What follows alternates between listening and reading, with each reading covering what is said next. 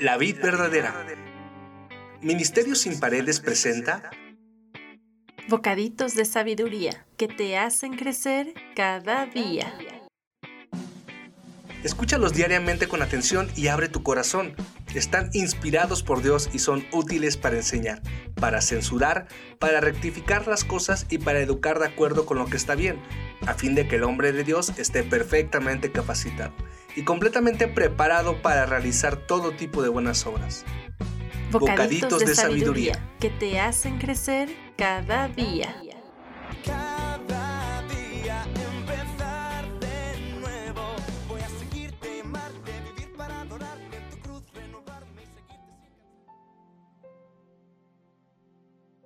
Hola, bienvenidos a la emisión número 28. Estamos a nada de terminar esta segunda temporada. Analicemos hoy el capítulo 15 del 1 al 11. La respuesta apacible desvía el enojo, pero las palabras ásperas encienden los ánimos. La lengua de los sabios hace que el conocimiento sea atractivo, pero la boca de un necio escupe tonterías. Los ojos del Señor están en todo lugar, vigilando tanto a los malos como a los buenos. Las palabras suaves son un árbol de vida. La lengua engañosa destruye el espíritu. Solo un necio desprecia la disciplina de sus padres. El que aprende de la corrección es sabio. En la casa del justo hay tesoros, pero las ganancias del perverso le acarrean dificultades. Los labios del sabio dan buenos consejos, el corazón del necio no tiene nada para ofrecer. El Señor detesta el sacrificio de los perversos, pero se deleita con las oraciones de los íntegros. El Señor detesta el camino de los perversos, pero ama a quienes siguen la justicia. El que abandona el buen camino será severamente disciplinado, el que odia la corrección morirá. Ni la muerte ni la destrucción ocultan secretos al Señor, mucho menos el corazón humano. Existen tres características de Dios que representan alguno de sus atributos que nos ayudarán a entender mejor su naturaleza. Él es omnisciente, omnipresente y omnipotente. Al estudiarlos podemos ver más claramente la majestad y alcance de lo maravilloso que es Dios. Dios omnipresente. Esto quiere decir que goza de un atributo propio de su perfección, que le permite estar presente en todos lugares y en todos momentos al mismo tiempo. La omnipresencia de Dios se encuentra también en todas las posibilidades de la existencia. Omnipotente quiere decir que su poder es ilimitado. Es un ser superior muy poderoso. Aunque no se puede comprender del todo el poder divino, este poder existe y de hecho se puede observar en el día a día en diferentes acontecimientos o milagros que desafían las leyes de la naturaleza.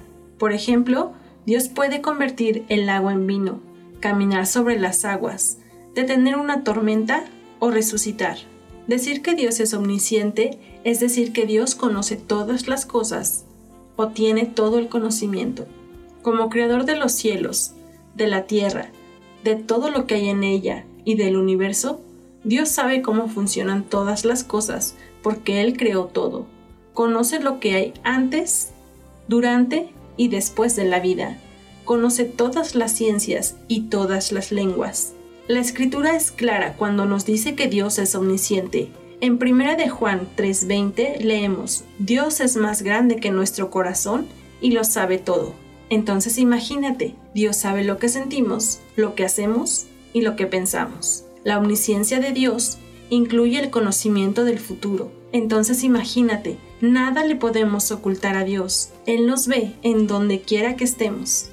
Él sabe nuestros pensamientos, nuestros sentimientos y por supuesto nuestras acciones. La omnisciencia de Dios incluye el conocimiento del futuro. Él conoce desde el principio el hecho el conocimiento predictivo es exclusivo de Dios. Ahora bien, estas características que definen a Dios no cambian. Él es siempre el mismo, desde las primeras generaciones de la tierra, las presentes y las venideras.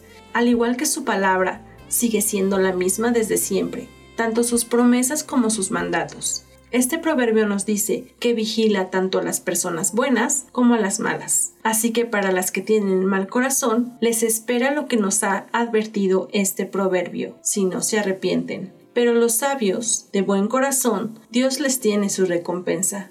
porque a Dios no se le escapa nada. Oh Señor, has examinado mi corazón y sabes todo acerca de mí. Sabes cuando me siento y cuando me levanto. Conoces mis pensamientos, aun cuando me encuentro lejos. Me ves cuando viajo y cuando descanso en casa. Sabes todo lo que hago. Sabes lo que voy a decir incluso antes de que lo diga. Señor, vas delante y detrás de mí. Pones tu mano de bendición sobre mi cabeza. Semejante conocimiento es demasiado maravilloso para mí. Es tan elevado que no puedo entenderlo. Jamás podría escaparme de tu espíritu. Jamás podría oír de tu presencia. Si subo al cielo, allí estás tú. Si desciendo a la tumba, allí estás tú.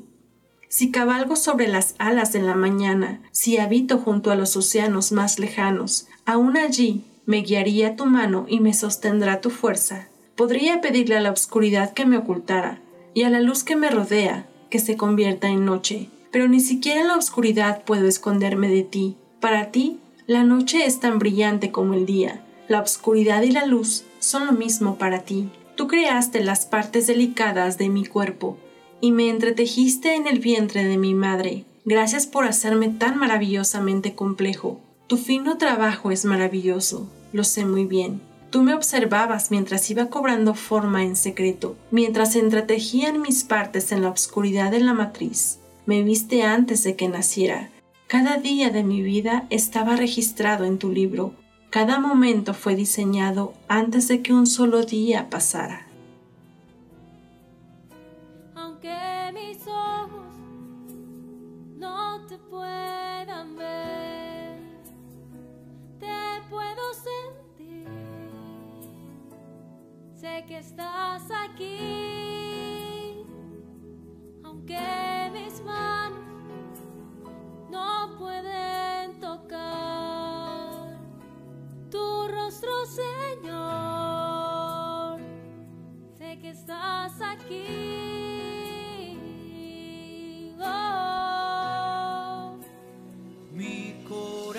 corazón puede sentir tu presencia.